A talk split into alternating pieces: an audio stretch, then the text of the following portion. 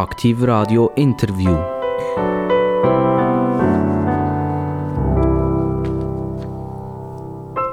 Aktiv Radio, das Radio, wo die interessantesten Gäste hat. Und äh, wenn wir von Gästen reden, dann reden wir ja vielleicht von Wirtschaft, wir reden von Kultur oder wir reden von Leuten so wie du und ich. Das heißt, du bist vielleicht irgendwie neu als Taxifahrer unterwegs und bist ebenfalls ein Gesprächspartner für Aktiv Radio. Wir wollen von allen wissen, wie es euch geht, was ihr macht, wie der Tag vergeht, wie der oben vergeht. Alle sind interessant. Und jetzt, heute, ich sage das nicht immer, aber jetzt wird es besonders interessant. Wir haben den berühmtesten Kurt von der Schweiz am Mikrofon. Und der Kurt, den kenne ich schon lange, darum äh, darf ich ihn auch duzen. Jetzt überlegt ihr euch ja, wer ist der berühmteste Kurt? Äh, es, die Region Solothurn, das lässt dich vielleicht schon ein bisschen näher kommen am Kurt. Nachher, äh, er ist immer wieder mal abgesetzt worden, vor allem dann, wenn Fasnacht war. Hm. Haben sie gesagt, du bist es jetzt nicht mehr, was du vorher gesehen bist. Ich glaube, jetzt ist, es, jetzt ist es endgültig klar. Er hat 28 Jahre das Stadtpräsidium inne von der Stadt Solothurn. Eine Stadt mit rund 16.000 Einwohnern.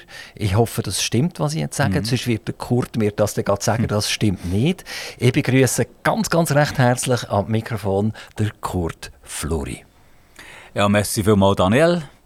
Äh, guten Abend. Ich bin sehr froh, dass ich mal bei diesem Aktivradio kann, äh, Wort äh, ergreifen und dass ich gefragt werde. Ich freue mich auf das Gespräch und möchte vor allem danken für das Engagement, für das äh, private Radio, das ich sehr schätze und das nötig ist in der heutigen Medienlandschaft, die dominiert wird von Bad Grossen. Kurt Flori. Also Kurt, das ist uns gängig, Flori ist uns eigentlich auch gängig. Jetzt gibt es Flori, die schreiben sich mit einem Y und Flori, die schreiben sich mit einem normalen I hinten dran. Mhm. Und bei dir hat es jetzt nicht ganz gelangt für ein Y, du bist beim I geblieben, deine Familie. Ähm, kannst du mir noch den Unterschied sagen? Vielleicht weißt du das, die Flori mit Y und die Flori mit einem I, warum dass es das gibt? Ja, also gut, ursprünglich hat man mal gemeint, Y sei vornehmer, wieder ein I, darum haben auch mit I äh, plötzlich Y geschrieben und nachher hat der Regierungsrat vom Kanton Solothurn im Jahr 1955 ein RRP herausgelassen, einen Beschluss, wo er definiert hat, welche Fluri Y haben und welche I. Und er hat gesagt, die Fluri, mit, die vom, vom Tal sind, also zwischen der ersten und zweiten Jurakette, Geburtsort äh, Herbezüge zum Beispiel, die haben ein I. Und die vom Wasseramt und Lomizil, die haben ein Y. Und seither wird das so unterschieden, je nachdem, wo man herkommt. Mein Heimatort ist Herbezwil und darum ist klar, ich bin mit I. Ich habe im Internet ein bisschen nachgeschaut über, über die, die Werdegang und dort habe ich eben den Heimatort gefunden. Das ist ja Solothurn und Herbezwil. Mhm. Und ich habe bis gestern gemeint, das heisst Herbert Zwil. Also das käme vom Herbert her. Aber der R der ist falsch, oder? Das mhm. ist Herbetzwil. Mhm. Genau. Ähm, kannst du uns auch dort noch etwas dazu sagen? Nein, das weiß ich nicht. Einfach so und sicher nicht von einem Familiennamen her. Aber der Flurname, die Herkunft des Flurnamen weiß ich persönlich nicht. Da müssen wir das Flurnamenbuch von Rolf Max Kulli anschauen, was ich aber noch nicht gemacht habe bis jetzt. Und Solothurn haben wir dann entschieden, wo wir, wo wir die Familie komplett hatten, haben wir gefunden, wenn wir schon hier wohnen, werden wir Bürgerinnen und Bürger von der Stadt Solothurn. Und seitdem sind wir beiden Orten. Ähm, Herbezwil, sagt dir das noch etwas? Gehst du noch ab und zu dorthin oder ist das eigentlich einfach auf dem Papier, im Pass? Äh, gewohnt habe ich nie dort. Mein Vater ist zu Weltschenrohr aufgewachsen, nicht in Herbezwil selber. Aber ich kenne es natürlich. Ich bin schon dort, 1. August 4 hatte ich mal einen Anspruch. Gehabt. Der jetzige Gemeinpräsident ist der, äh, der Nationalrat Müller-Automat. Da ist ein Herbezwil. Und dann hat es eine berühmte Wirtschaft, das Reh, mit einer eigenen Fischzucht, die nach wie vor sehr gut läuft. Also, es ist ein schönes Dorf mit einer schönen Kirche, in einer schönen Landschaft und ein Besuch wert. Ich glaube, der Taler Dialekt der ist dir ein bisschen geblieben, oder? Mhm. Da hast, immer hast du der Mutter ja. und Vater aus dieser Region? Oder ist nur der Vater äh, ein Welscher Röhrer? Ja, der Vater, ja. Meine Mutter ist in Oberdorf aufgewachsen. Und, aber der, der Dialekt ist nicht ein Oberdorfer Dialekt, das ist, nein, ist schon mehr ein Taler Dialekt. Ich würde sagen, das heisst, dass das der Vater für dich eigentlich die, fast ein die wichtigere Person ist, dass du seinen Dialekt angenommen hast? Ja, das kann ich leider nicht sagen. Nein, ich kenne ihn eigentlich gar nicht. Er ist gestorben, als ich zwei Jahre war. Und darum bin ich mit der Mutter aufgewachsen. Aber der Dialekt, das wüsste ich jetzt nicht, woher es ist. Einfach, ist einfach so gekommen. Was ist denn passiert, als du zweijährig warst? Mein Vater hat, äh, ist äh, gestorben an einer Krankheit. Heute, äh, man nimmt an, es war Speiseröhrenkrebs, aber das hat man dann noch nicht genau diagnostizieren also im Jahr. relativ jung in dem Fall? Ja, mit 51, ja. Und äh, die Mutter hat euch nachher müssen selber durchbringen. Ja. Ihr wie viele Kinder? Gewesen? Wir waren zwei. Gewesen. Mein Bruder ist acht Jahre älter als ich.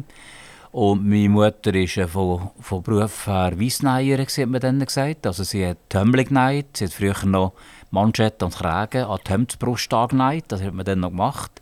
Und später hat sie Vorhänge genäht, Leintücher und das in Heimarbeit, weil ich eben eh daheim war. Und ich kann mich noch gut erinnern, wie sie aber bis alle Nacht rein auf ihrer alten Singer-Nähmaschine noch selber müssen trampen und da quasi kilometerweise Vorhänge und äh, Linien genäht hat. Und, und dann habt ihr wo denn gewohnt? Im, Mülli, im Mülligut, das ist wie so in Delta. Das war eine der ersten Mehrfamilienhaussiedlungen von der damaligen Versicherungsgesellschaft Patria. Und zwar in der Nähe vom Bahnübergang auf der Langendorfstrasse. Das war mein Quartier. Also die, deine Mutter, die gehört so ein bisschen ins Buch der Heroes rein, wenn man denkt. Ja, ja menschlich sie, schon. Ja. Sie, sie ja. verliert den Mann und hat euch zwei Gele müssen durchbringen mhm. und zuletzt ist sie ja noch zu einer Matur gekommen und zu einem Studium gekommen. Das ist ja auch nicht gerade mhm. gratis. Hast du äh, irgendwelche Hilfe nebenan gehabt? Hast du irgendwelche äh, eine gute Götti gehabt oder so, mhm. wo, wo deine Mutter ein bisschen unterstützt hat und mitgeholfen hat? Also zuerst mal wäre meine Mutter nie auf die Idee gekommen, mich an Kante zu schicken. Das war dann der Hans Rüth, mein Dritt- und Viertklasslehrer, der das äh, gesagt hat, das wäre gut für mich. Und ich hatte nachher Stipendien und Darlehen vom Kanton. Also im Jahr hat 6000 Franken Stipendien gegeben, das weiss ich noch, plus 1000 Franken. Zusammen hat es nicht mehr als sieben dürfen sein. Und dann habe ich auch mein Studium weitgehend selber verdient. Ja, beim Forstdienst am Baumberg habe ich äh, Bäume gemessen. Nachher bin ich beim damaligen Baugeschäft Fröhlicher in der Bielstrasse. Und nachher habe ich manches Jahr bei der Post Briefträger gemacht in den Ferien.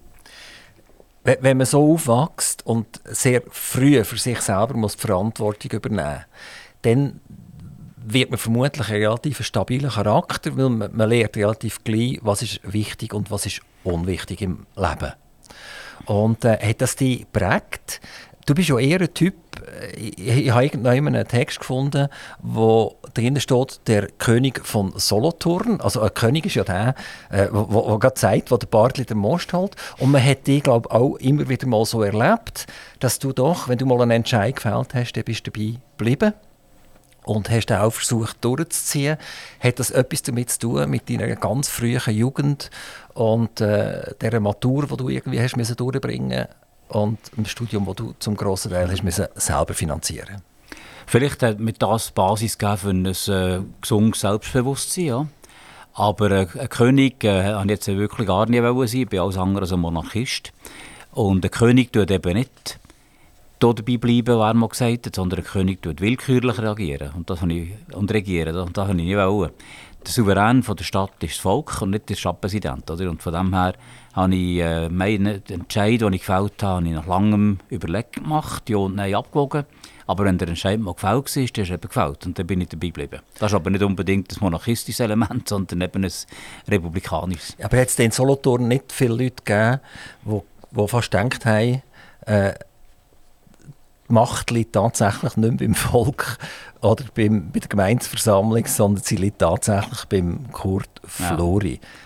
Das gibt sicher Leute, auch bei der jetzigen Stadtpräsidentin oder bei irgendeiner Gemeindepräsidentin. Das liegt natürlich auch daran, dass die Person halt einfach eine Medienpräsenz hat, viel grösser als eine Gemeindeversammlung. Eine Gemeindeversammlung ist eine anonyme Gruppierung von Leuten, höchstens einzelne Votanten nicht, Tag Nummer zweimal im Jahr in der Regel. Und die Gemeindepräsidentin oder der Gemeindepräsident kommt natürlich wöchentlich in den Zeitungen, aus dem Gemeinderat Berichterstattung und so weiter. Und darum haben auch Leute wirklich das Gefühl offenbar, dass eben als Gemeinde- oder Stadtpräsident am meisten zu sagen hat. Das stimmt aber nicht. Man ist schon primär ausführende Gewalt und kann höchstens, ich sage immer, die grösste Macht, die man als Stadtpräsident ist eigentlich die Traktandenliste, die man bestimmt hat vom Gemeinderat. Und mit der Traktandenliste man kann man Agenda-Setting machen und das ist eigentlich die einzige, aber auch wichtige effektive Macht, die man hat. Also das heisst einerseits, was drinnen steht und andererseits, wie sie organisiert ist. Ja. Also dann macht man einfach Haufen Traktanten rein und die wichtigsten nimmt man zuhinterst, wenn alle schon mega müde sind. Ja, das ist vielleicht so ein bisschen polemisch, ja. Aber man kann natürlich Geschäft verschieben, oder? Man sagt, äh, das ist jetzt ein Geschäft, das für mich nicht so wichtig ist und ich werde eigentlich das präjudizieren einem anderen Geschäft und dann kann man sagen, nein, das eine nehme ich jetzt an der nächsten Sitzung dran und das andere ist an der übernächsten.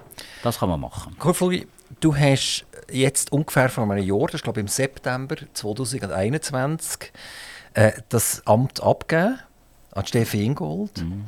Ähm, machst du dich an den ersten Tag erinnern, morgen am 7., wo du aufgestanden bist, Zähne putzt hast und hast wieder ins Stadtpräsidium gehen und hast gemerkt, ah nein, ich muss ja gar nicht mehr gehen. Nein, das ist nie passiert. Nein, nein das hat, hat, nicht hat, passiert. hat er nicht. Deine allerliebste müssen sagen, du kannst noch mal ein Auge zumachen, schlaf noch ein bisschen. Ich bin genau gleich früh aufgestanden und stehe immer noch seitdem gleich früh auf. Seit Jahrzehnten stehe ich immer um 5 Uhr auf oder wenn Session ist um 4 Uhr. Und äh, den Weg habe ich immer gefunden, schon vom ersten Tag an. nicht mehr, nicht mehr Basisstrasse, sondern nach Rosenweg. Aber du hast jetzt äh, eine neue Profession, also du hast ja eben mal Jus studiert mhm. vor langer Zeit, ähm, hast aber nicht mehr praktiziert. Du hast immer jemanden an der Hand gehabt, du hast einen Jurist gehabt, äh, in der Stadtverwaltung, der dir die wichtigen Sachen in rechtlicher Natur abgenommen hat. Mhm. Ähm, wenn du jetzt wieder plötzlich wieder von praktizieren, ähm, fehlen da nicht äh, 30 Jahre zwischendrin? Das mache ich eben auch nicht. Ich bin zwar in einem grossen Anwaltsbüro eingemietet, das geht aber nur darum, dass ich dort die Infrastruktur habe, die Räumlichkeiten.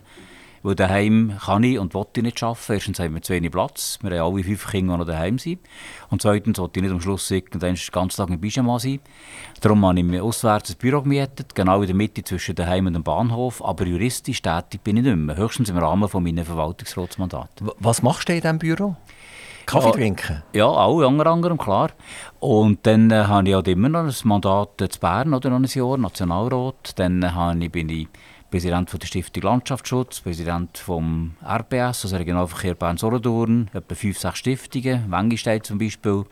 Und neu, ein, ein wichtiges und äh, sehr zeitaufwendiges Mandat ist äh, Verwaltungsratspräsidium von der Solothurn Spitäler AG.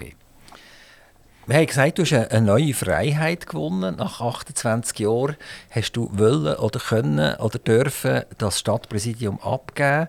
Ähm, wie, wie tut sich das im Alltag jetzt im Moment zeigen?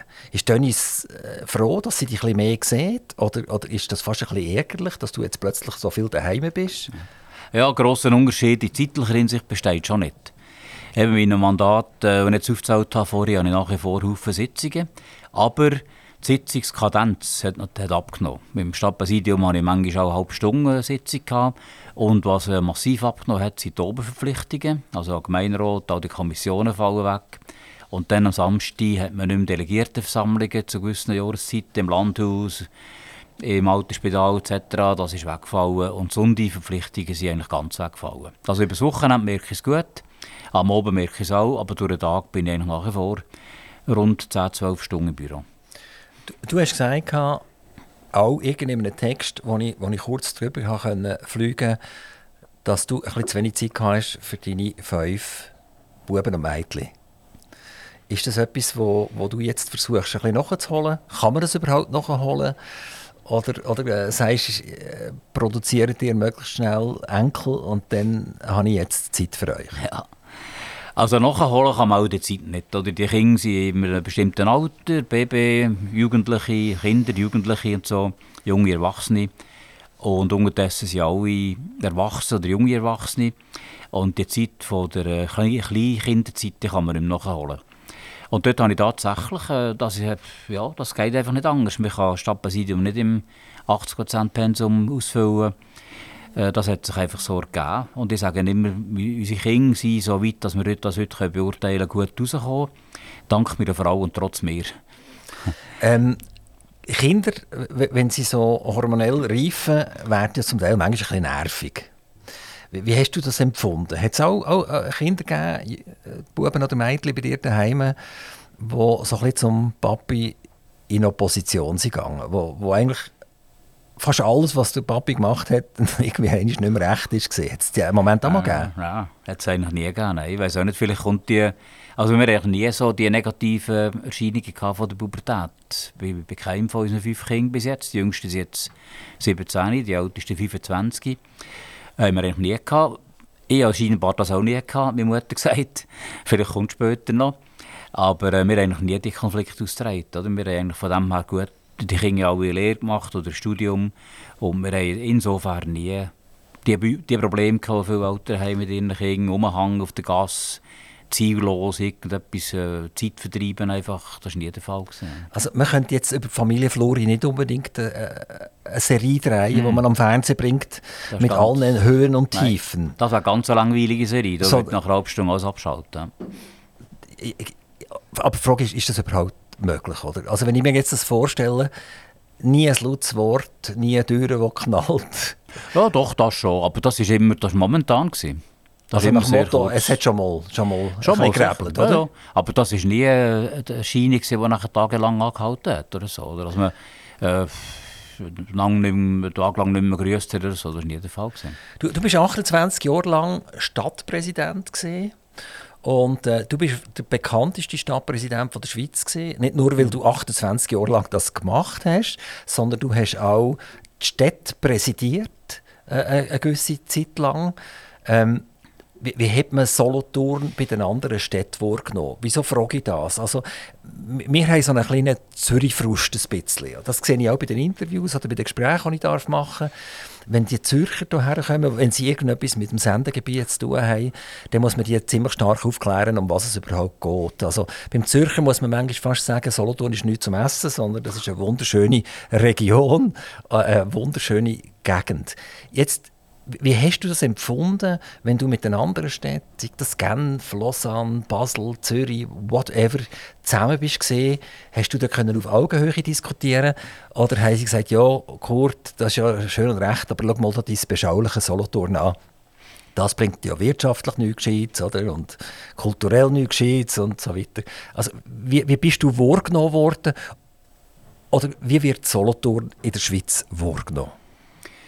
Also die vielleicht Abschätzung, Einschätzung, die du vorhin äh, skizziert hast, das ist vielleicht in Teil der Bevölkerung vorherrschend, aber nicht bei Stadtpräsidien und nicht bei Stadtratsmitgliedern, weil die, sind, die können in der Regel ein differenzierter denken. Und die wissen zum Beispiel, dass wir seit über 50 Jahren Filmtag haben, dass wir über 40 Jahre Literaturtag haben, dass wir äh, ein, ein, Kunstmuseum haben, das schweizweit eine der besten Sammlungen hat von Schweizer Kunst etc. Und der, der, der Höchwert von der Kultur, den können die Leute. Oder dass wir bald seit 100 Jahren Städtebundtheater haben, das einzige in der Schweiz, es gibt, über zwei Kantonsgrenzen aus, äh, zweisprachig. Und die wissen das schätzen, die können auch die Altstadt. Aber natürlich äh, Normalbürgerinnen und Normalbürger, die sich rein an den finanziellen Ergebnis von einer Stadt oder an der, oder ihrer Bedeutung für ihre Wirtschaft orientieren. Sagen wir ein bisschen despektierlich, die einfacher denkenden Leute, für die ist Solothurn wirklich eine Provinz, das ist schon möglich. Und dann, äh, wir stellen aber fest, dass äh, die Frequenzen zunehmen von der, äh, von der Stadtführungen und dann sehen sie mindestens mindestens mal, was die Altstadt eben sehr schön ist und sich ohne weiteres vergleichen mit Altstädten von grösseren Städten. Genau. Du hast jetzt so ein bisschen primär Kultur gebracht. Ich glaube, das wissen wir alle, die in dieser Region wohnen, in den angrenzenden Kantonen, wissen sie das auch. Jetzt können wir auf die Wirtschaftsleistung vielleicht ganz kurz sprechen. Ähm, der Kanton Solothurn überkommt von den anderen Kantonen in diesem Zahlungsausgleich gegen 500 Millionen pro Jahr. Also man kann so sagen, ab September ist der Kanton Solothurn tot und geht an die Herz-Lungen-Maschine. Und äh, erst im 1. Januar kann man die wieder abstellen, dass er wieder im bis im September kann existieren Das ist ja schon nicht eine wahnsinnig schöne Perspektive, wenn man Jahr für Jahr äh, die Gelder muss entgegnen muss. Mhm, das ist richtig, ja. Daran habe ich auch keine Freude. Und, äh, zum Beispiel die Abhängigkeit vom Nationalbankgewinn, äh, oder? das ist, äh, ist eine weitere schwerwiegende Abhängigkeit. Und ich bin gar nicht unglücklich, als Nationalbank vermutlich nächstes Jahr keine Auszahlungen kann machen kann, Kantone und Städte und Gemeinden. Oder in der einfach Kantone und der Bund. Und damit äh, fällt eigentlich die Gewohnheit weg, dass man gelebt hat von dem. Die Nationalbank hat nicht primär die Aufgabe, Geld zu verteilen an Bund und Kanton. Und wir haben tatsächlich, sind wir ein strukturschwacher Kanton. Wir haben ein paar Leuchttürme in der Stadt Solothurn, in der Urindustrie, der, überhaupt in der Medizin, Medizinaltechnik, in anderen Gebieten. Aber wir sind eigentlich ein strukturschwacher Kanton von der Wirtschaft her. Das ist ja so. Wir sind weitgehend noch ländlich prägt. Und das ist tendenziell defizitär. Dort sind wir ähnlich wie der Kanton Bern, würde ich mal sagen. Strukturschwach, das ist für mich ein No-Go-Wort. Das ist ein Wort, das ich gerne mhm. würde eigentlich aus unserem Sprachgebrauch streichen Das ist wie das Wort komplex, das habe ich auch gar nicht gern. Weil wenn mir einer sagt, es ist komplex, dann wollte mir eigentlich sagen, du bist eigentlich ein Trottel, du verstehst es eh nicht, oder? Also jetzt kommen wir zurück zum Wort strukturschwach. Ähm, wenn man den Zug nimmt oder die Schweiz nimmt, ich meine, die sind früher auch sogenannt strukturschwach gesehen und die haben irgendwann mal den Mut gehabt, die einen schauen das als positiv an, die anderen als negativ an und sind zu Zahler geworden und nicht mehr zu Nehmer geworden. Mhm. Jetzt der Kanton Solothurn mit dem, mit dem Lied, das ist immer so gesehen, äh, stimmt halt schon ein bisschen, oder? Also es hat niemand den Mut, hier mal irgendetwas aufzustellen, etwas zu machen, wo halt ein bisschen Leuchtturm ist. Ja gut, also äh, das Solothurner Lied, das können andere Kantone auch, als sie es können, oder? Aber, äh, und eben komplex und strukturschwach. Ich meine, wenn der Flughafen nicht in Kloten gemacht worden wäre, der grösste National, sondern in der Ebene bei Utzisdorf, wie es mal vorgesehen wäre, dann hätten wir eine ganz andere Wirtschaftsstruktur. Und damit ist eben das Wort Strukturschwach hat schon eine gewisse Berechtigung. Wenn man halt primär ländliche Regionen hat und nicht primär das Wirtschaftszentrum ist, eben aufgrund zum, Beispiel vom Flughafen, Flughafen dann, äh, oder von der historischen Größe, dann hat man eben schon schwache Strukturen. Aber die Frage ist, ob man die verändern kann. Kanton Schweiz, äh, Nidwalden und Zug zum Beispiel das zeigt. Aber der Kanton Solothurn hat nie, leider von mir gesehen, nie eine, eine Tiefsteuer Politik betrieben, weil man das bewusst nicht wollen hat. Oder die letzte Steuergesetzrevision, die eigentlich ein Gegenvorschlag war zu der «Jetzt sind wir dran» Initiative, ist von mir aus gesehen genau die falsche Richtung gegangen. Man hat eigentlich die schwachen Steuerzahlenden hat man gestärkt und wir nicht die starken potenziell gestärkt. Wegen dem haben wir auch keine Zuzüge von den leitenden Funktionen der Unternehmen. Die wollen alle neu anders, wenn sie ein Unternehmen in der Stadt haben. Es gibt eine Ausnahme, die ich kenne, in der Stadt Solothurn, der Eigentümer von der Ipsamet, aber das ist einer der ganz wenigen, der im Kanton wohnt und gleichzeitig sein Unternehmen hier hat. Und das hat eben schon zu tun mit der Steuerpolitik. Ja, aber die, die Freisinnigen, wo ja du dazu gehörst, haben ja nicht mitgeholfen, um die mir Geschichte durchzubringen, sondern die haben mitgeholfen, den Gegenvorschlag durchzubringen. Die haben dafür gekämpft. Und äh, das ist vielleicht ein Problem, das die Freisinnigen generell haben, dass man sie nicht mehr so richtig packen kann. Also ich denke auch wieder an meine Jugend zurück. Äh, ein Freisinniger war für mich einer, der mit beiden Füßen am Boden gestanden ist und irgendwie direkt oder indirekt ein etwas mit der Wirtschaft zu tun hatte und nicht asozial war, sondern vielleicht ein Patron, der für seine Leute geschaut hat. Auch dann, wenn er kein Geld verdient hat, hat er immer noch für seine Leute geschaut und geschaut, dass es denen irgendwie einigermaßen gut geht. Das ist ja sowieso eine totale Fehlinterpretation, wenn man meint, der Patron sei ja eigentlich äh, ein Erzkapitalist und ein Abzocker etc. Mhm. Oft ist es ja eigentlich total umgekehrt. Also die Freisinnigen zu packen, wird immer wie schwieriger. Und da hast ja du in einer langen Periode als Stadtpräsident und als Nationalrat eigentlich mitgewirkt, dass wir die Freisinnigen nicht mehr so richtig können, können packen können. Gut, jetzt sind zwei Themen angesprochen. Das eine ist eben die äh, Steuerpolitik. Ja, der Kanton äh, Solothurn hat nie eine Tiefsteuerpolitik machen weil es das Volk offenbar das auch nicht will. Und jetzt sind wir dran, Initiativen wäre genau das Gegenteil gewesen, oder? Die haben gesagt, jetzt sind wir dran, Basis, wir müssen jetzt mal endlich profitieren von dem. Und die hätte, auch wenn sie eins zu eins umgesetzt worden wäre, hätte die, die Wirtschaft überhaupt nicht gestärkt vom Kanton. Und darum hat man einen Gegenvorschlag gemacht, der aber äh, zu wenig weit gegangen ist, von mir aus eben die falschen Schichten fördern. Aber das ist Tatsache, es ist ja sehr knapp, sehr knapp äh, durchgegangen und das ist für mich ein, ein Hoffnungsschimmer für die Zukunft. Also Jetzt, knapp heisst, ja. wenn das nicht durchgegangen wäre einfach gar nichts passiert, dann wäre es so weit gegangen, wie es gesehen ist, ja, oder? Dann hat man, dann hat man nicht Ausgaben tätigt für eine Schicht von Leuten, die dem Kanton eigentlich nichts bringen. Dann hat man, hat man das Geld können anders einsetzen für eine, eine andere Steuerpolitik, die die entlastet hat, die man will. Und die hat dann per Saldo äh, im Kanton etwas gebracht. Das ist die alte, die alte, äh, alte Gegensatz in der Politik. Die einen sagen, dazu gehöre und nach wie vor die meisten Freisinnigen, dass man sagt, wenn man Steuerpolitik macht gegenüber den Wohlhabenden, und zwar nicht vom Vermögen, sondern die, die Einkommensmillionäre sozusagen, dann bringen die per Saldo und Gemeinmasse mehr, wenn man sie rupft und nach Gösi.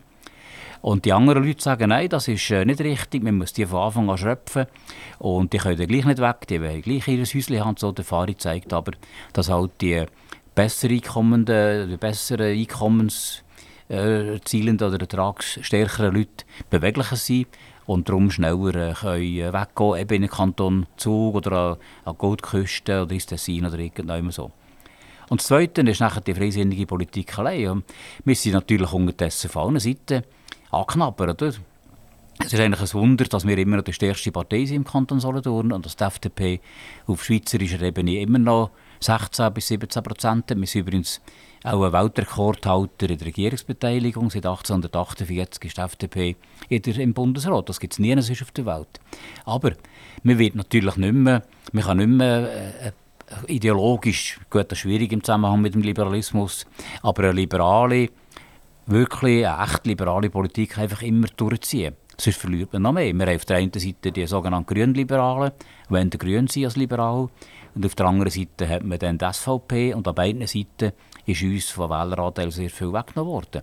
Und da muss man natürlich so eine äh, die ewige Radwanderung machen. Du hast vorhin angesprochen, dass du eigentlich eher dafür wärst, dass man eine Steuerpolitik betreibt, die auch ein bisschen wohlhabendere und Gutverdiener ein bisschen äh, pfleglich anpackt damit die auch einen Sinn sehen, hier bleiben zu wohnen. Mhm. Aber ich darf dich vielleicht erinnern an einen Fall, der heisst Eugen Henke.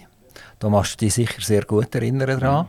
Das war jetzt einer, der, glaube äh, ich hoffe, ich sage es richtig, ein paar hundert Millionen bekommen hat für seine Firma, die er verkauft hat. Und äh, da bist du Stadtpräsident gewesen. und der Eugen Henke ist weggezogen nachher. Es, mhm. hat, es hat ziemlich Lampen gegeben, in der Zeitung ist das umeinander gedreht worden. Und äh, warum haben wir das nicht geschafft, den Eugen Henke bei uns zu behalten? Weil äh, der steuertechnisch wahrscheinlich zu ersetzen, ist nicht ganz einfach gewesen. Das ist so, ja. Also gut, wenn du den Namen nennst, dann kann man das ein bisschen ausführlicher behandeln. Äh, Gemeinden haben im Kanton Solothurn keine, keine eigenen Veranlagungskriterien. Die Veranlagung wird festgestellt durch den Kanton. Wir können nur über den Steuersatz das reglementieren. Und wenn natürlich wir eine Nachbargemeinde haben, die dann zu diesem Zeitpunkt etwa der halb so hohen Steuersatz hat, also Waldbrunnen sagt Niklaus ja mehr, dann kann man nicht einfach mit 10% runter und meinen, solche Leute ein Henke bleiben nachher. Und nachher hat er als Fernziel sowieso ein Ziel gehabt, Zugesee zu gehen.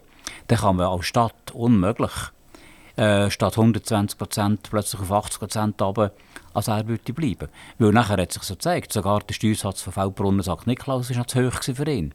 Er ist nachher an Zugersee gegangen. Und das ist aber ein Problem, das der Kanton Solothurn hat, weil die Veranlagungskriterien von ihm festgelegt werden, nicht von der Gemeinde. Aber ist er nicht an Zugersee gegangen, weil Solothurn, Feldbrunnen und der Kanton nicht an den grünen Tisch können sitzen und irgendwie eine clevere Lösung ja, da gibt es keine Lösung. Man kann nicht, man kann nicht äh, die Steuern nach einem richten, nach einer Person. Oder? Die Kriterien sind festgelegt worden und wenn er sein Einkommen hat, woher auch immer, aus Verkauf oder aus Erwerbstätigkeit, dann kann man nicht im Kanton ein Abkommen machen oder mit der Stadt schon gar nicht und sagen, du zahlst jetzt einfach weniger Steuern. Das geht nicht wenn man zu den Steuern muss, oder? Das ist dann, wenn man äh, einen Klumpen im Bauch hat und denkt, ui, was passiert jetzt wieder, oder? Wenn man das muss, äh, den Steuerabschluss besprechen zu ihnen oder, oder den privaten Abschluss mal anschauen etc. Und äh, ich, kann dir eine Geschichte erzählen von jemandem, die ich, ich selber miterlebt habe. Und da geht es nicht um Nidwalden, sondern um Obwalden. Und äh, der ist gegangen und hat sich bei der Wirtschaftsförderung angemeldet gehabt und hat einfach so ein bisschen mal hören, wie tut es dort bei euch und wie sieht das aus. Und an diesem Meeting ist, ohne dass er es gewusst hat, ist äh, die Direktorin von der Steuerverwaltung dazugestoßen. Und für ihn ist das nachher eines der besten Steuerberatungs-Meetings, die er ever hatte, in dem, in dem die, die Wirtschaftsförderungsverantwortlichen und, und Steuern mit ihm zusammen gesagt haben, das musst du in Solothurn sein, das kannst du wegnehmen, das kannst du machen die juristische Person kannst gründen. Also die haben ihn richtig beraten. Und ich, ich glaube, das wird im Kanton Solothurn nie passieren, oder? Dass man, dass man den, den Steuerpflichtigen als Hund anschaut und eigentlich für ihn versucht, etwas zu optimieren. Ja doch, also gerade die juristische oder Abteilung für juristische Personen unter dem leider äh, vor kurzem verstorbenen Oskar Achenmann einen sehr guten Namen in der Wirtschaft. Und äh, also wenn wir schon bei den Namen sind, Josef Maushardt von der Frese hat immer gesagt, der Kanton Solothurn hat eine sehr kundenorientierte Steuerpolitik und Steuerpraxis gegenüber den juristischen Personen. Also wir können Vorfinanzierungen und Rückstellungen tätigen, die nicht steuerbar geworden sind und eben im Sinne der Langfristbetrachtung äh, können verteilt werden auf die nächsten Jahre. Also da möchte ich nicht äh, sagen, dass der Kanton Solothurn schlechter dasteht. Das Problem ist vermutlich einfach, dass in einem Kanton Obwalden, Nidwalden, Zug und so weiter Veranlagungskriterien ganz anders sind als bei uns. Eben viel tiefer. Also der, der Unternehmensgewinn viel tiefer besteuert wird als bei uns. Das ist wahrscheinlich das Grundproblem. Eben, wir haben ja gesagt, die haben das auch einmal müssen ändern ja, Die ja. haben den Mut gehabt, den Schritt zu machen. Mhm. Und äh, in unseren Kantonen, sprich Solothurn und Bern, eher weniger. Und der Aargau ist irgendwie noch so bei der Mitte. Mhm. Äh, Kurt Flori, du bist ja nicht nur äh, Stadtpräsident gesehen von, von 16.000, sind wir 16.000 Einwohner? Ja, 16.700 so ungefähr. Also fast 17.000. Ja, knapp, ja. Also du, hast, du bist der, der, eben der König von diesen 17.000 Seelen da. Und äh, du bist aber auch noch Oberst im Militär. Vermutlich gesehen, nehme ich an, du bist AD, oder? Ja, ja. Außer Dienst, oder wie sagt man dem? Äh, und dort bist du gewesen, Präsident vom Militärgericht 4. Mhm. Das heißt, auch dort hast du müssen urteilen, du hast müssen Leute in die Schranken weisen. Äh, an was für Fälle magst du dich da besonders erinnern, die bei dir vorbeigekommen sind?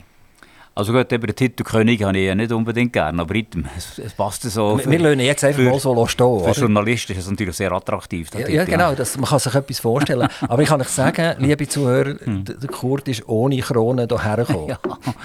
Also wir, wir sind beim, beim Militärgericht. Ja, Militärgericht, jawohl. Das ist, äh, ich bin, äh, als ich Anwalt geworden bin, bin ich von der Infanterie zu der Militärjustiz, weil ich nicht mehr einen Monat fort können als Offizier. Und darum habe ich Militärjustizkarriere gemacht, vom Untersuchungsrichter über Auditor, das ist der Staatsanwalt, bis zum Präsidenten. Und das hat äh, zwei Gründe. Erstens hatte ich gerne Strafrecht, gehabt, schon als Anwalt, habe ich immer sehr gerne Strafrecht gemacht. Gehabt. Und Militärjustiz ist ausschließlich Strafrecht. Und zweitens habe ich gefunden, ich könne eigentlich der, ähm, am Militärdienst am sinnvollsten äh, so äh, absolvieren. Ich bin natürlich jetzt äh, altershalber nicht mehr dabei, das ist klar.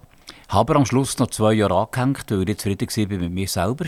Der Ueli Maurer damals, Chef vom VBS, hat mir das bewilligt, ausnahmsweise, weil ich einfach ein paar Fälle nicht fertig machen konnte. Und es gibt einen, einen Fall, den ich mich sehr gut daran erinnere. Da hat einer im Ausgang, also hat im Ausgang mit dem Bajonett jemanden angegriffen, beraubt.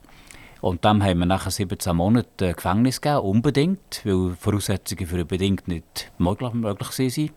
Und die Anwalt hat nachher gegen das Appellation erhoben beim Militärappellationsgericht. Und er selber hat nachher die Appellation zurückgezogen, aus dem Strafvollzug raus, weil er gesagt hat, er möchte eigentlich in diesem Strafvollzug bleiben, weil er das erste Mal in seinem Leben Strukturen hat, die er offenbar gut aufgenommen worden ist. Und das war für mich sehr eindrücklich, dass eben eine, Strafe, eine strenge Strafe unter Umständen für jemanden, der haltlos ist und kein Fundament hat, keine, Strukturen, gar nicht so schlecht ist, wenn er natürlich im Vollzug nachher nicht kaputt gemacht wird.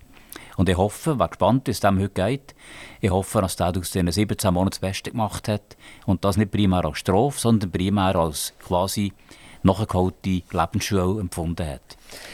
Wenn kommt jemand vor das Militärgericht und wenn kommt jemand vor ein ziviles Gericht? Ja. Also der hat jetzt in der Uniform eine Tat mhm. gemacht. Mhm. Und das ist zwangsläufig dann das Militärgericht? Genau, das ist zwangsläufig. Auch, weil auch wenn jemand einen Verkehrsunfall macht mit einem Militärfahrzeug oder wenn jemand äh, Kameradendiebstahl sind, die klassischen Fälle, die kommen alle vor dem Militärgericht, genau. Und äh, wenn ich jetzt am Wochenende heimfahre, ich habe die Uniform immer noch an und bin im, im mhm. und äh, bin verrückt über einen und gebe ihm eine Ohrfeige. Was ist jetzt das? Ist jetzt das schon wieder Urlaub das und, und das Zivilgericht nachher. Nein, das Militärgericht. Das ist immer noch Militärgericht, ja. weil, ich, weil ich immer noch eigentlich in der Uniform bin, oder? Nicht wegen der Uniform, sondern weil du auf dem Weg bist zwischen Militärdienst und daheim. Und am Sonntag zu oben einrückst, bist du wieder Militär unter der Militärjustiz. Wenn aber am Samstag beim Ausgang jemanden klepfst, dann ist das Zivilgericht.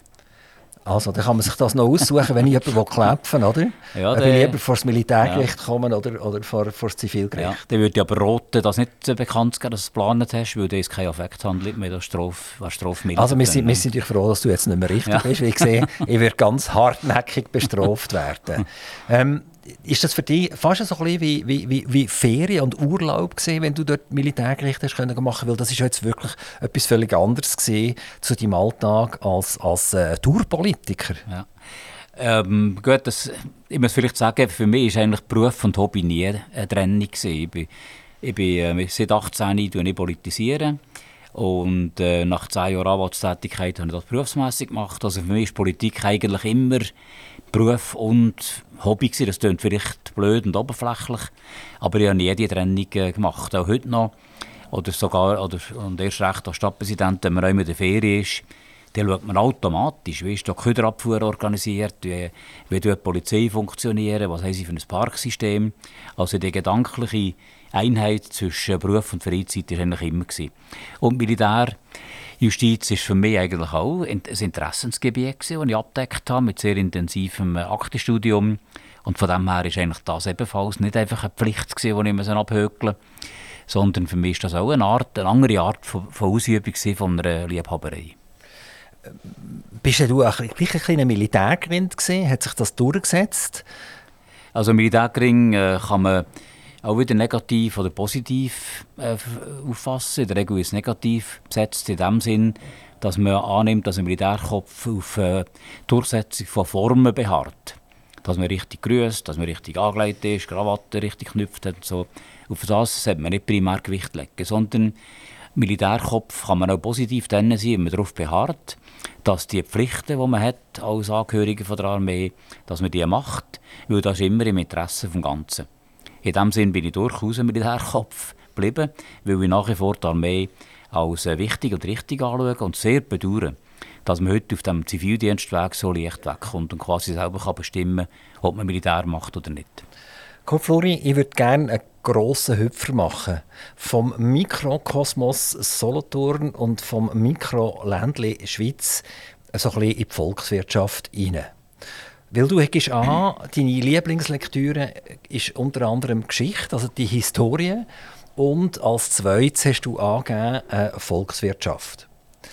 Und ich habe mir äh, einen Chart ausgedruckt von der Geldmenge in der Schweiz, von der Geldmenge M1, wo von den 90er Jahren bis jetzt äh, von etwa 200 bis 300 Milliarden auf ist auf 1,2 Billionen.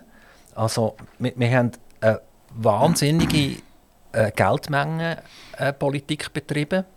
Und jetzt sind wir ja in einer inflationären Zeit gelandet.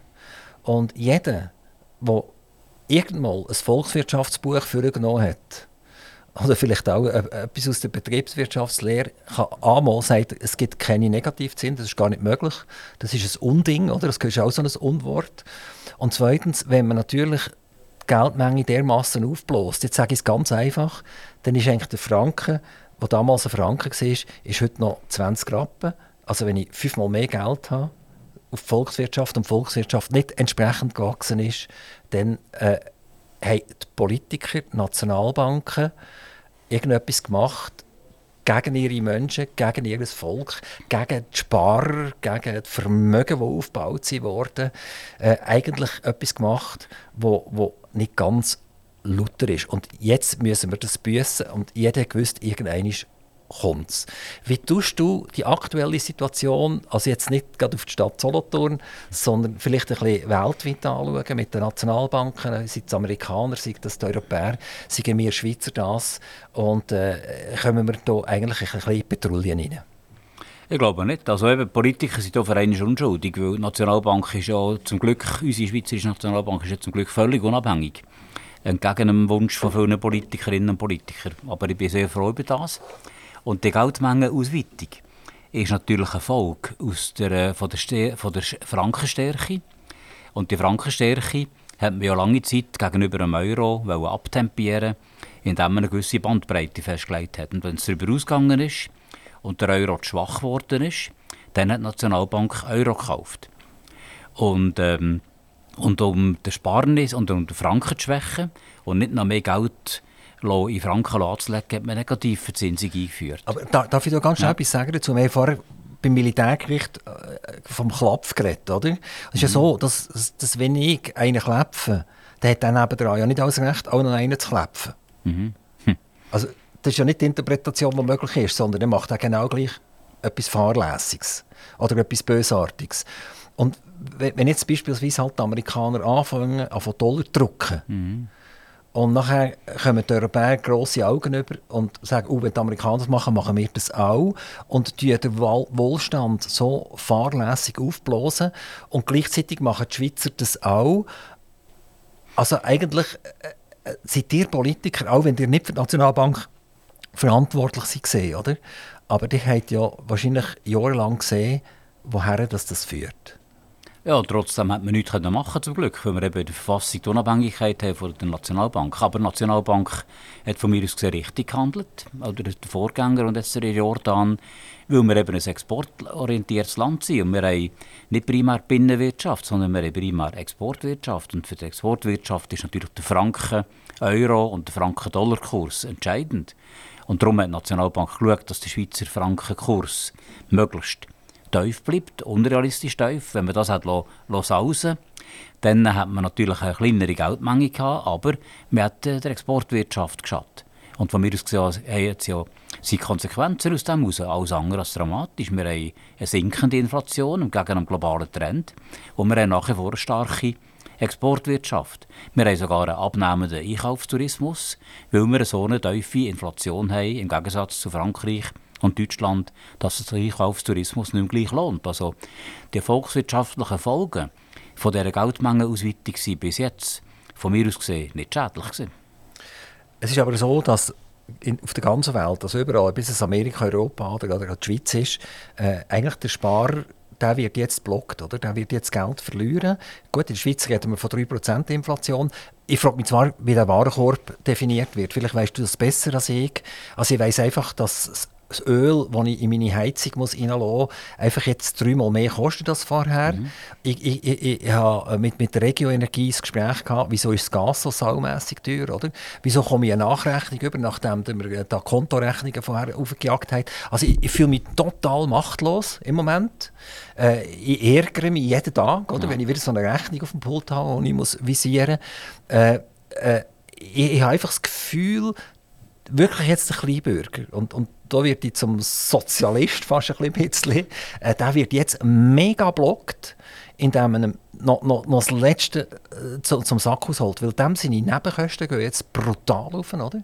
Die Energiekosten gehen brutal auf, äh, äh, Krankenkassen gehen brutal auf. Äh, der, der, der Staat ist nicht einmal uns entgegengekommen, wir haben gesagt, wir haben jetzt auf diesen 2 Franken Benzin so lange Mehrwertsteuer kassiert, dass wir bis Ende Jahr eigentlich Mehrwertsteuer drin haben auf, auf diesen, auf äh, Benzin und Öl etc. Also jetzt müssen wir das mal bremsen. Frankreich übrigens tut 30 Rappen, 30 Cent äh, den, den Bürger zurückgeben. Also irgendwie habe ich das Gefühl, ähm, es läuft etwas total schief. Und das hat ja nicht nur mit der Nationalbank etwas zu tun, sondern es hat auch etwas beispielsweise mit dem Nationalrat und dem Ständerat zu tun.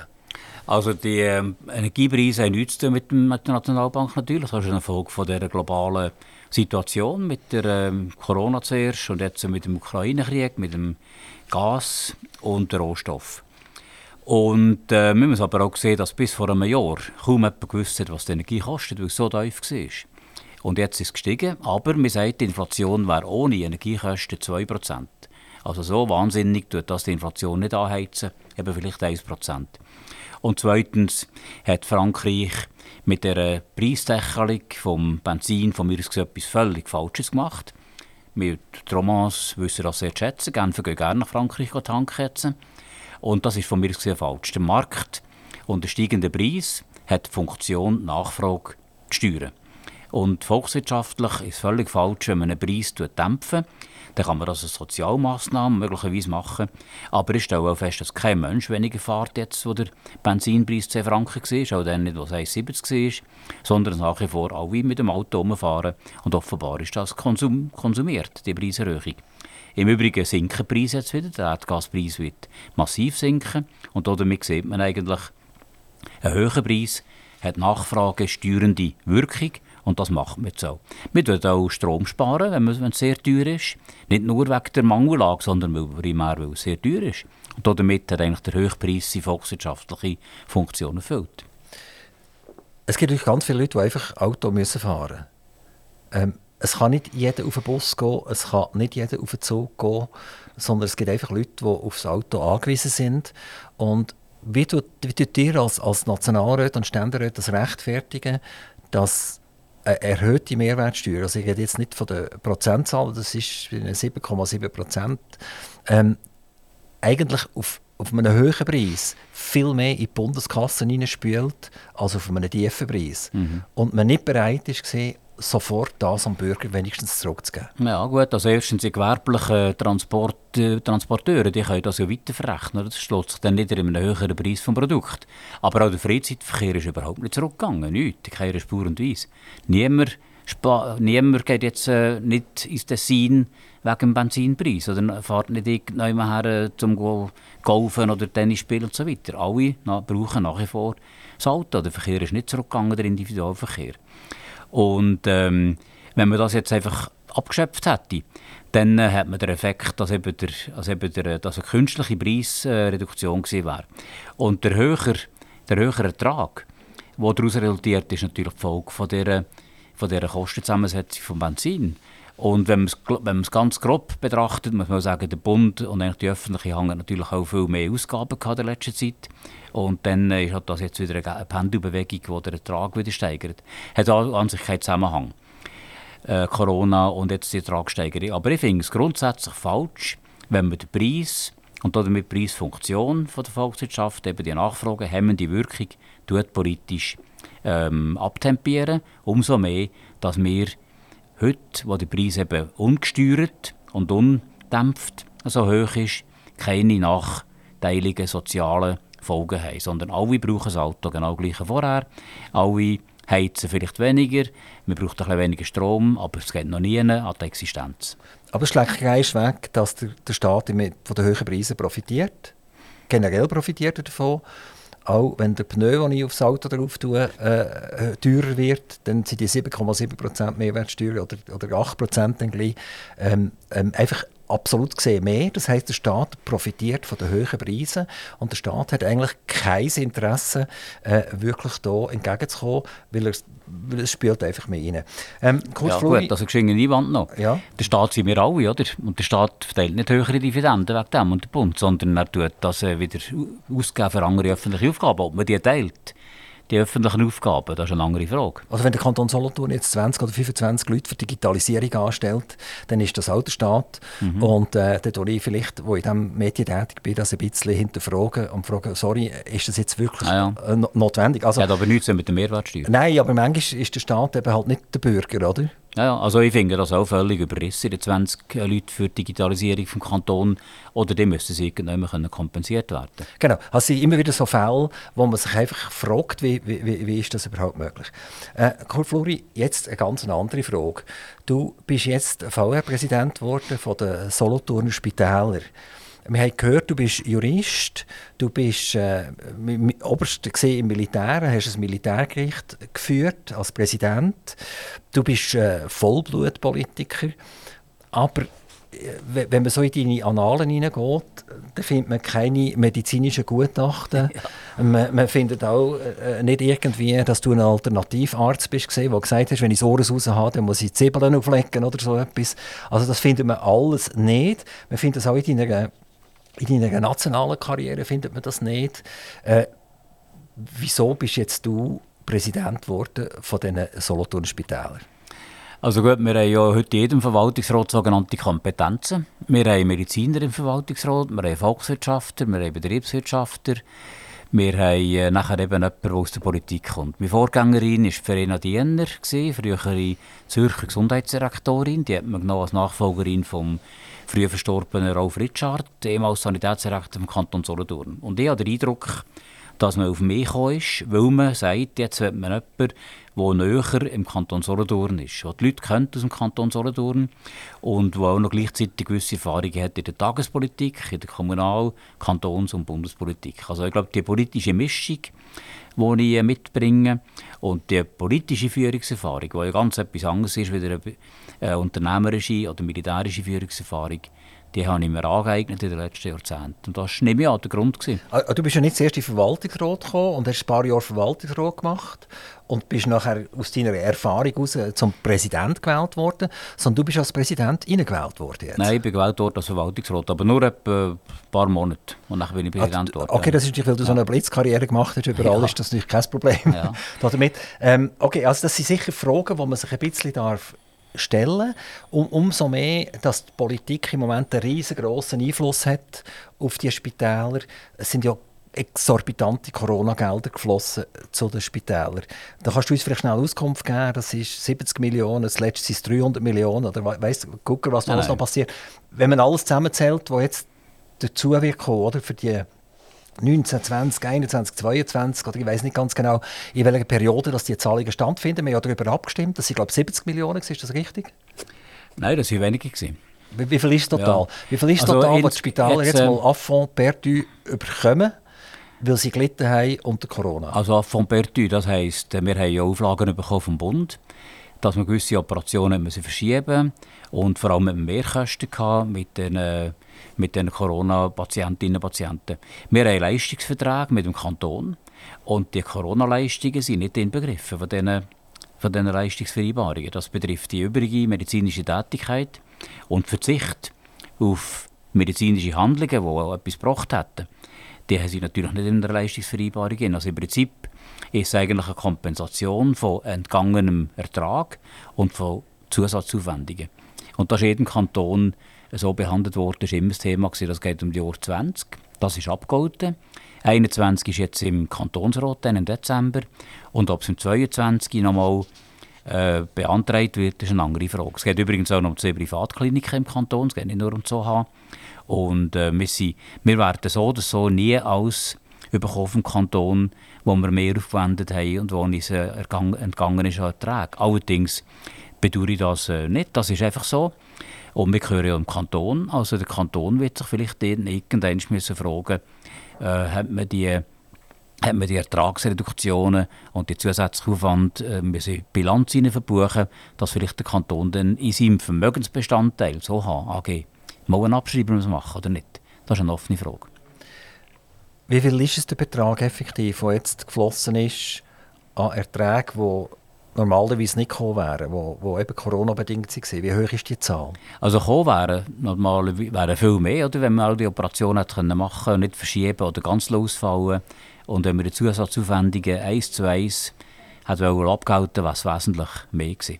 Also für das Jahr 2020 ist es, wenn es mir recht ist, aber brutto mit allem, mit der Privatklinik Obach, mit dem Pallas zusammen, ist etwa, etwa was ist das, etwa 50 Millionen, glaube ich so was das Volk abgestimmt hat darüber. Aber das ist ja nicht alles, es geht ja noch weiter. Als Jetzt kommt das 21, das kommt wie gesagt die äh, Kantonsratssession im Dezember und ob dort etwas äh, beantragt wird, ist eine andere Frage. Und wenn etwas beantragt wird über die Finanzkompetenz aus dem Kantonsrat, gibt das nächstes Jahr wieder eine Volksabstimmung. Aber tut ihr etwas beantragen vom Verwaltungsrat aus? Die haben etwas vorbereitet? Das haben wir beantragt, ja. Das war die Finanzkommission, die Gesundheitskommission und im Regierungsrat. Jawohl. Und die Höhe, die kennst du, die kennen wir als Bürger auch schon, oder noch nicht? Das war in der Zeitung, ja. Das, wie hoch ist das, was der beantragt hat? Ähm, das war etwas äh, 12 Millionen, gewesen, wäre das für, für äh, Soha. Der äh, Regierungsrat hat es dann ein bisschen begrenzt, auf 10 Millionen ungefähr. Die Finanzkommission wurde ein bisschen weniger und die Gesundheitskommission hat etwa das, was der Regierungsrat vorgeschlagen hat. Kurt, jetzt noch eine ganz andere Frage. Vor dem Stadtpräsidium fährt ein Zug. Mhm. Die Solothurner sagen dann Pipperlisi. Und das Pipperlisi ist äh, jetzt noch einspurig und soll jetzt zweispurig werden. Mhm. Und äh, Hat dich das nie geärgert, das Pipperlisi, wenn du bei dir im Büro gehockt bist und dort rausgeschaut hast? Ich komme nachher darauf zurück, warum das es mich ein bisschen ärgert. Ja. Mhm. Nein, mir hat es nicht geärgert. Das war mein tägliches Transportmittel, gewesen, wenn ich auf den Bahnhof runter bin. Und ich bin jetzt noch, immer noch überzeugt, dass das Pipperlisi braucht. Erstens ist es einfach ein Teil vom ÖV. Und die Benutzungsauslastung des Pipperlisi ist recht gut im Vergleich mit anderen ÖV mit etwa 40, 40 Prozent, etwas drüber glaube ich jetzt. Und insbesondere zwischen Niederbipp und Solothurn ist sie sehr gut. Wenn man jetzt, äh, wird immer jemand gesagt, das hat man so mit einem Bus setzen also mit mehreren Bussen, nicht mit einem, oder? Ja, ja klar, einfach, einfach fahrplanmäßig. Und der Bus, das hat man schon ein paar Mal überprüft, hat gewisse Nachteile. Erstens ist der Bus verkehrsflussabhängig. Also die Fahrplanstabilität wird gefährdet. Zweitens ist die Kapazität beschränkt von einem Bus. Im Pipperlisi hast du immer einfach zwei Kompositionen oder eine, die zusammengesetzt ist aus, mehr, aus Wagenbestandteilen. Hingegen, wenn du einen Bus hast, dann müsstest du zu bestimmten Zeiten halt zwei Busse hintereinander fahren. Weil nicht mit einem äh, Doppelbus auf den Baumberg rauffährst. Da hat man also am Morgen, also zu den Spitzenzeiten, generell hat man zwei Busse im Verkehr. Und von uns gesehen wäre das nachteilig gewesen, weil eben die Fahrplanstabilität nicht gewährleistet ist. Jetzt kommt die Zweispur. Und das ist eine gewisse Gefahr. Ich war nie ein Freund für den Zweispur, vom Zweispurausbau. Ich bin Verwaltungsrat von der ASM und habe mich eigentlich immer gesperrt gegen den Zweispurausbau. Aber der Hocken liegt hier vom Bund. Beim Bund. Wir haben regelmässig sehr hohe Schäden im Gleisunterbau, wo man muss flicken muss, ein paar hunderttausend Franken pro Jahr. Und aus diesem Grund haben wir gesagt, wir wollen das ganze Gleisbett erneuern. Und dazu braucht es Bundessubventionen aus dem Fabi-Topf. Und der Bund hat gesagt, wenn wir Geld aufwenden, dann machen wir das nur, wenn die Normen, die heute gestellt werden, an Hauptstrassen erfüllt sind. Und die Normen, das heisst, es braucht einen Veloweg beidseits, es braucht eine Spur für Behinderte, es braucht eine Spur für einen ÖV. Und das hat geheissen, ähm, wir mussten Trottoir verbreitern, wir mussten auf beiden Seiten von der Basisstrasse einen Veloweg machen und der hat einfach eine eigene Spur für das Pipperli keinen Platz mehr.